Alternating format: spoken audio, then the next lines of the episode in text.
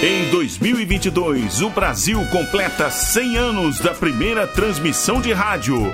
Comemorando esta data histórica, a Rádio Nacional resgata sua época de ouro e traz de volta, direto do seu valioso acervo, toda a emoção das radionovelas.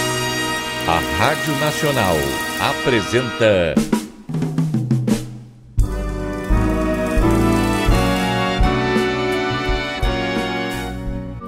A Vidente e o Vigarista. Roteiro original de Amaral Gurgel.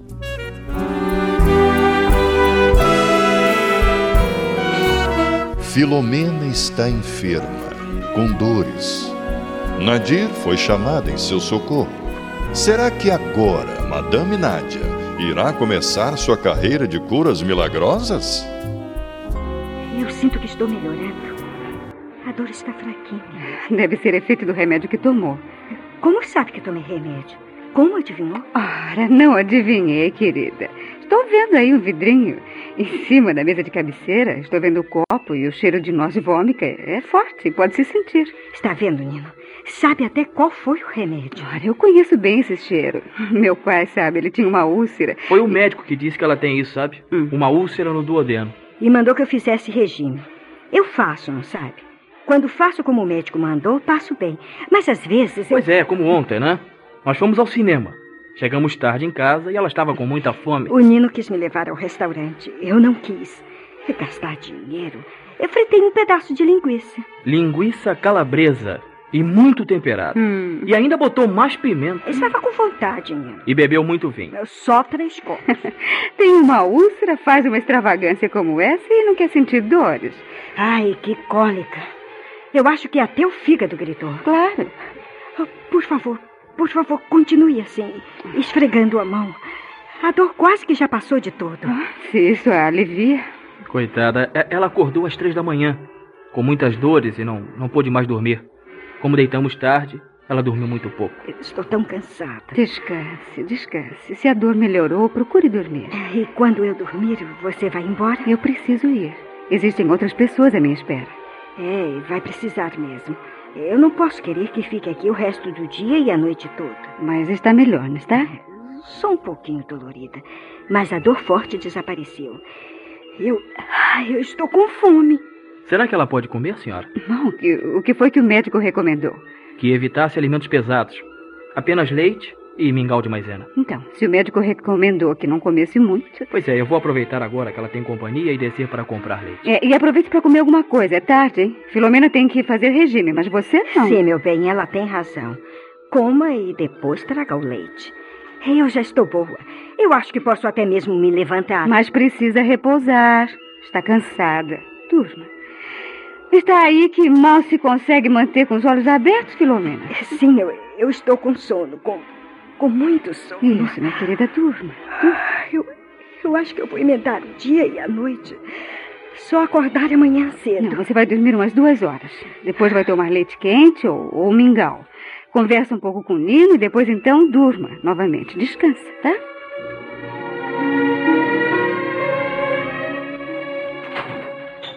Olha, eu trouxe bolachas de água e sal. Não faça barulho, ela está dormindo. Olha a pena não ter chamado a senhora antes, sabe? Foi um milagre. Não, Nino, não devemos usar essa palavra para coisas tão simples e facilmente explicáveis. O quê? Mas eu vi, dona, eu vi. Olha, só de saber que a senhora estava vindo pra cá, ela melhorou.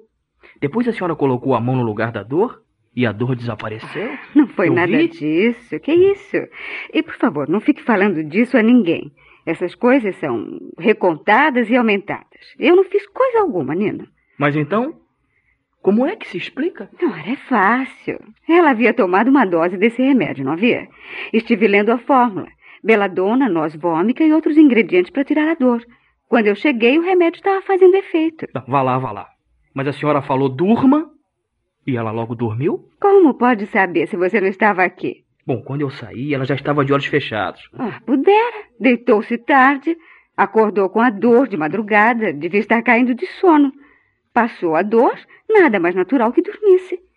Olha, deixa ela dormir, tá? Daqui umas duas horas acorde e dê-lhe mingau ou leite, mas não muito, hein?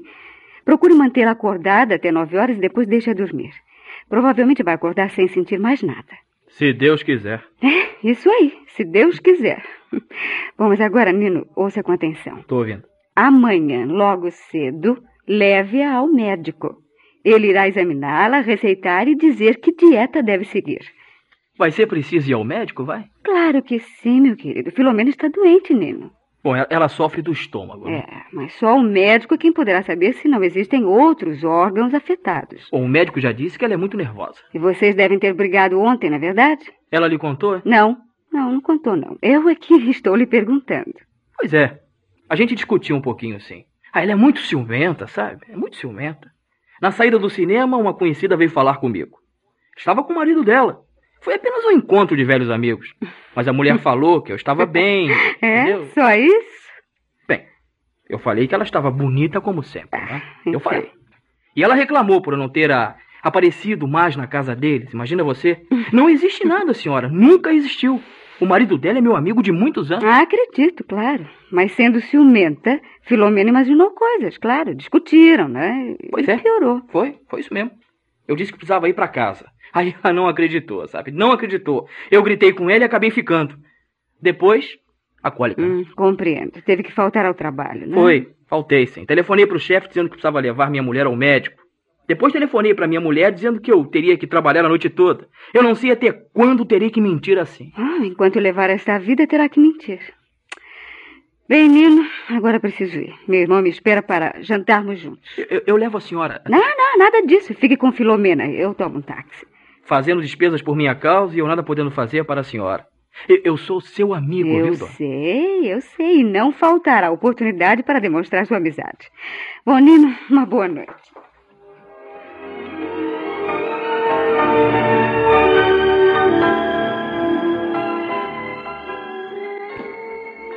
Como você demorou, Nádia? Já estava preocupado com o receio que tivesse acontecido alguma coisa. Tudo bem, correu tudo bem. Encontrei Filomena com muita dor de estômago. Mas não sugeriu nenhum remédio, não é mesmo? Não, eu não sou idiota. Confiar desconfiando, como você disse. Olha, mas não foi nenhuma armadilha para me apanhar, não, viu? Filomena estava realmente doente. E você? Disse que devia chamar um médico. Fez muito bem. O médico foi. Não, não quiseram chamar o médico. Ela já havia tomado o remédio que costuma usar e quando cheguei já estava fazendo efeito. Mas mesmo assim ficou convencida que foi a minha mão que a curou. Que você andou fazendo gestos, impondo a mão. Não, nem isso. Ela segurou minha mão, levou ao estômago e disse que a dor estava sumindo.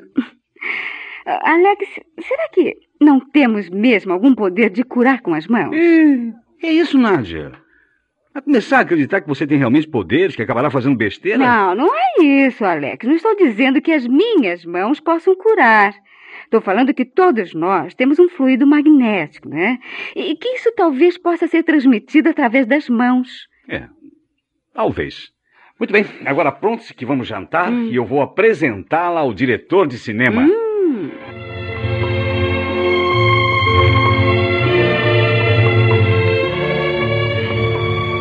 Nino.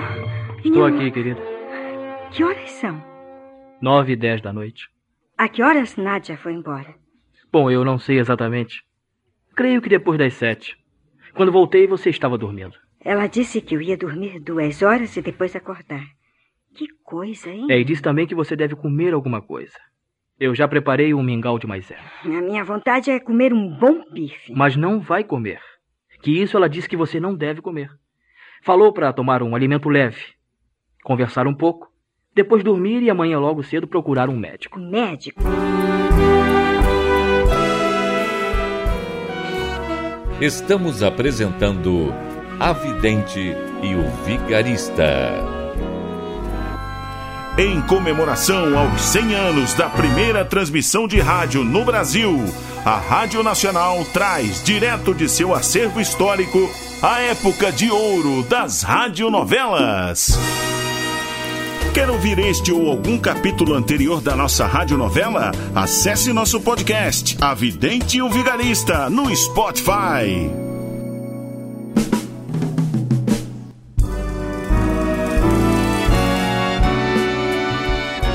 Voltamos a apresentar A Vidente e o Vigarista.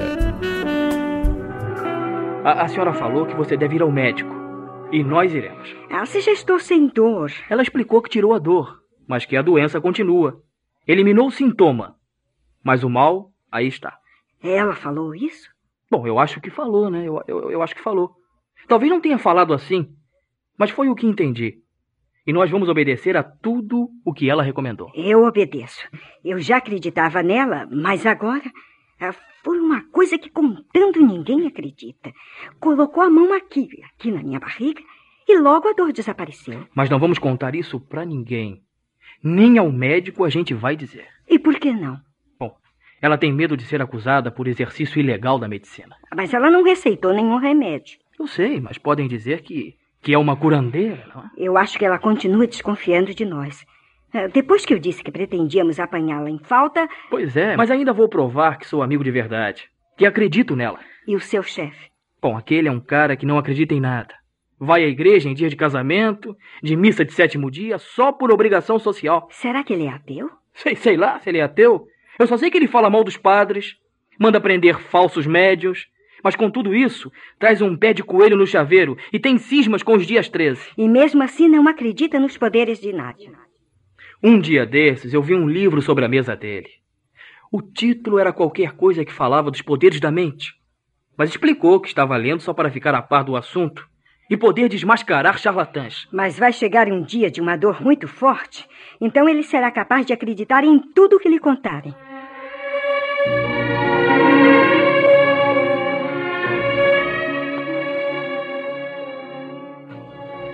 Desculpe, Alex, ter roubado a sua oportunidade. Não, não, você não me roubou coisa alguma, querida. Você ia fazer o teste e o diretor acabou querendo que eu me submeta ao teste. E é, eu faria o mesmo. Quem vai deixar passar uma criatura tão bonita como você Ah. para dar oportunidade a um marmanjo como eu? Ah, você, você acha que ele falou sério? Claro que falou. Se chegou a marcar o dia para o teste. E, e, e acha que eu devo tentar? E por que não, Nádia? Você já teve aquela grande oportunidade que o Charles lhe ofereceu, lembra? Hum, agora que tudo passou, acho que devo confessar que eu estava realmente tentada a aceitar, viu? Ainda guardo dentro de mim o antigo sonho de ser bailarina. E por que não aceitou? O Charles lhe ofereceu tudo para você fazer uma bonita carreira. Ah, eu sei. E sem falsa modéstia, tenho quase certeza que venceria. Pois é, e mesmo assim não quis, né? Queria, mas pensei que eu seguiria uma carreira que iria nos afastar um do outro. Por que iria nos afastar? Ah, digamos que eu me tornasse uma bailarina e ficasse na companhia. O que é que você iria fazer? Ora, Nádia, eu poderia trabalhar na mesma companhia como eh, eletricista, contra-regra, secretário. Hum, Existem tantas coisas que eu poderia fazer. hum, mas sei que não aceitaria ficar assim, apagado, vendo-me brilhar. Ficaria. O que me importa é a sua felicidade. Eu sei, eu sei, meu bom amigo. Mas sei também que na primeira ocasião em que se aborrecesse com Charles ou com outro qualquer da direção, diria uma porção de insultos e voltaria para a vida que sempre quis. Ou seja, esta que estamos levando. Talvez. Não para esta vida, já que não teria você. Tolices. Se você ficasse sem a minha companhia, em poucas horas iria encontrar uma outra garota que me substituísse com vantagens. Não, Nádia. Ninguém poderia substituí-la. Você é realmente o que os parapsicólogos consideram sensível. Creio que se treinasse um pouco poderia realizar coisas surpreendentes e que seriam atestadas por qualquer instituto de pesquisa. Além disso, você, minha filha, é uma atriz nata. Sabe representar. e agora surge esta oportunidade. Ah, que oportunidade, Alex! Um filme de bang bang espaguete! Será o primeiro. E tenho certeza que logo será uma estrela. Será? Ah, mas que loucura havia de ser engraçado. Depois de tantas peripécias, encontrar o que nunca procurei. A vida é assim, minha filha. Então, vai fazer o teste? Ai, você quer que eu faça? Jamais a obriguei a fazer qualquer coisa, querida. Você é quem vai decidir. Bom, mas volto a fazer a pergunta que, que, que me fiz quando, na França, o Charles quis que me tornasse aluna dele. E você? Bom, eu hei de conseguir uma ponta no mesmo filme ou em outro. Ou qualquer outro trabalho. né? Hum, isso eu sei. Mas não suportará muito tempo e irá abandonar o cinema. Não se preocupe comigo. Sempre existem parques de diversões e uma barraca para quem sabe lidar com o público. Eu sei, sei muito bem. Você, até nos encontrarmos, soube se arrumar na vida. mas de uma forma ou de outra irá se afastar de mim. E isso tem alguma importância para você? Se já estiver realizado? Ah, não seja mal, Alex. Claro, tem uma importância muito grande. Sendo para me, para me afastar de você, escute bem. Eu não aceitarei nada que me ofereçam, por melhor que seja, entendeu? Mas que bom! Nem sabe como me deixa feliz. Né? Feliz só porque quero continuar a seu lado? Não, não, não. Porque você está demonstrando que já gosta um pouquinho de mim. Um pouquinho? Ora, Alex, eu, eu te amo. Amo demais. Oh. Ah, devagar. Calma, Alex. Eu amo você, mas é minha maneira. Nada de abraços e beijos. Mas que, que espécie de amor é esse, então? Acaso não sabe, professor? Ué, professor? Oh, claro. Foi você que me ensinou que, que existe um amor com A minúsculo, que é um sentimento de posse, ciumento, sofrido, egoísta. E o verdadeiro amor com A maiúsculo, amor que se dá sem esperar retribuição. Amor espiritual. É, que pena. Hum. A aluna está aprovada com louvor, mas o professor fracassou. Ai, deixe de tolices e vamos ao que interessa. Você quer mesmo que eu faça o teste para o cinema? Quero, quero sim. É uma grande oportunidade que surge e você deve aceitar. Muito bem. Eu farei, mas desde já quero que saiba a minha condição. E qual é a sua condição?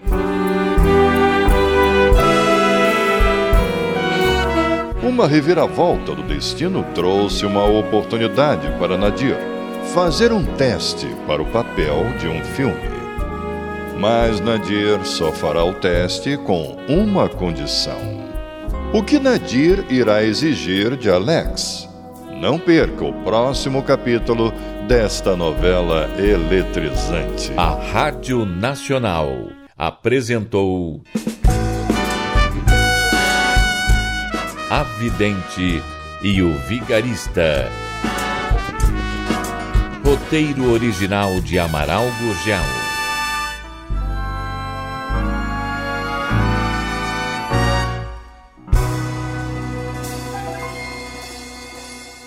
Ouvir este ou algum capítulo anterior da nossa radionovela? Acesse nosso podcast, A Vidente e o Vigarista, no Spotify.